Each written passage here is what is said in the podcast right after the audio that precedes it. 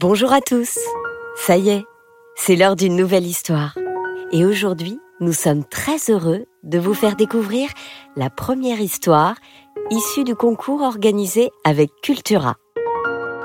Nos jeunes auditeurs avaient la possibilité d'imaginer une histoire autour d'un thème, la protection de la planète. Nous avons reçu beaucoup de superbes histoires. Ça a été très dur de choisir les gagnants parmi toutes les histoires envoyées à la communauté Cultura. Maintenant, vous allez découvrir la première d'entre elles. Un vrai coup de cœur. Ça s'appelle La légende du coffre de plastique. Une histoire écrite par Léonie, 9 ans.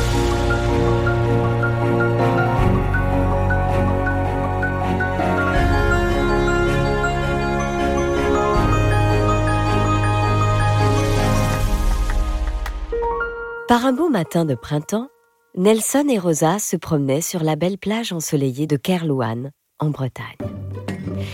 Ils couraient, riaient et jouaient, profitant des grands espaces de sable. Alors qu'ils arrivaient tout essoufflés derrière un gros rocher tout rond, ils entendirent un drôle de petit cri. Mais qu'est-ce que c'est que ce bruit? demanda Rosa, les yeux écarquillés. Je ne sais pas, répondit Nelson un peu inquiet.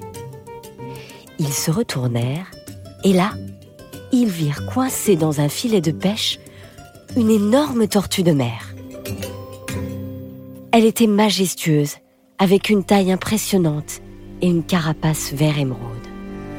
La pauvre tortue était complètement prise au piège dans ce filet dont elle ne pouvait se défaire.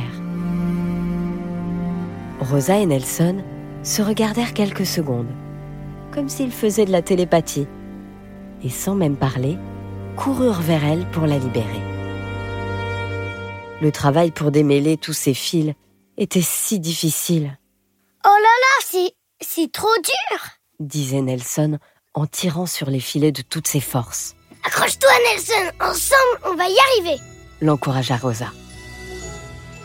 Au bout d'un long moment, Nelson et Rosa laissèrent échapper des cris de joie. Oh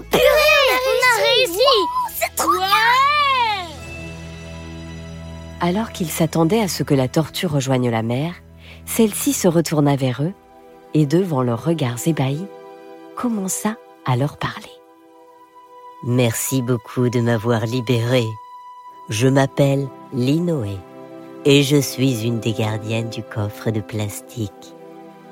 Nelson et Rosa répondirent en chœur en levant leur sourcil gauche. Quel coffre de plastique? Qu'est-ce que c'est? Vous ne connaissez pas le coffre de plastique? C'est une vieille légende de la mer. Vous voulez que je vous la raconte?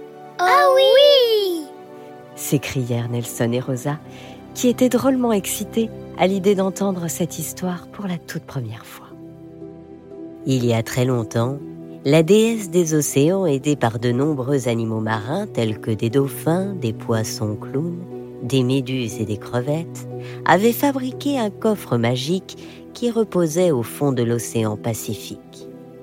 Son rôle était de protéger les océans et ces animaux de tous les morceaux de plastique qui polluaient l'eau.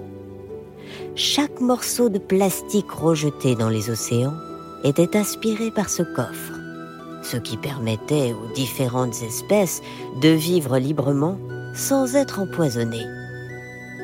Le coffre était situé dans un lieu paradisiaque, protégé par les quatre tortues les plus courageuses du Pacifique, les grandes gardiennes du coffre. J'étais l'une de ces gardiennes. Nous avions une très grande responsabilité. Notre travail était d'empêcher que le coffre s'ouvre pour qu'il ne déverse pas le plastique qu'il avait aspiré.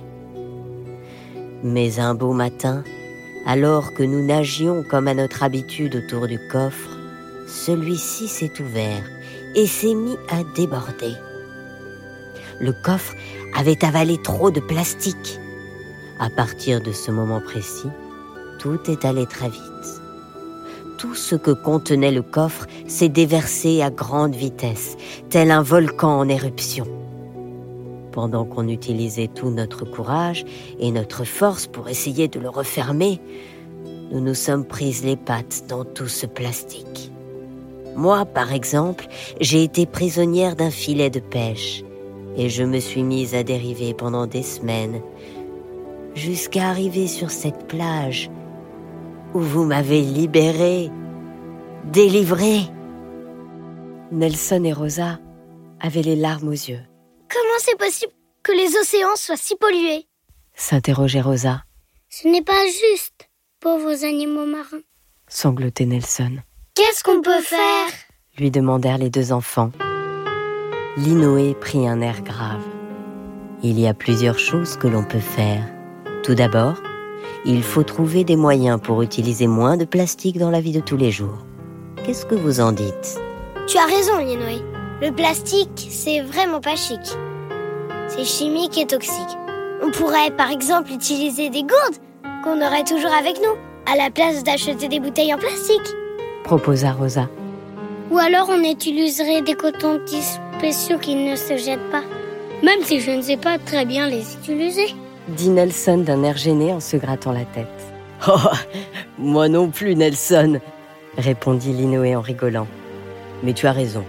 On doit tous essayer de nouvelles choses et faire des efforts pour adopter de nouveaux réflexes. Peut-être que les humains pourraient arrêter d'utiliser des pailles en plastique aussi. Ça nous étouffe, nous, les tortues. Et on en meurt. Linoé continua. De mon côté, je vais repartir tenter de fermer le coffre, car c'est certainement possible désormais. Vous, les enfants, je vous donne comme autre mission de parler de la légende du coffre de plastique au plus de monde possible. Cela nous aidera à sensibiliser tous les habitants de la planète aux dégâts que crée le plastique. Peut-être que si vous vous y mettez ensemble, vous les humains, vous trouverez d'autres idées pour sauver les océans. Les espèces marines n'auront plus à s'en faire et moi, je pourrai prendre des vacances bien méritées.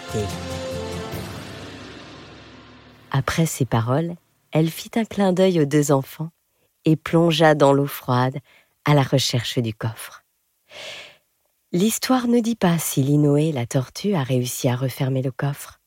Ce qui est certain, c'est que Nelson et Rosa ont partagé cette histoire avec tous leurs amis, leurs voisins et leurs familles. Et maintenant que vous la connaissez, c'est à votre tour de la raconter. Voilà, c'était la légende du coffre de plastique, une histoire originale écrite par Léonie, 9 ans. Encore une histoire est un podcast réalisé par Alexandre Ferreira, produit par Benjamin Muller et raconté par Céline Kalman, avec la participation exceptionnelle de Lola et Roméo. Bientôt, une nouvelle histoire. C'est trop bien.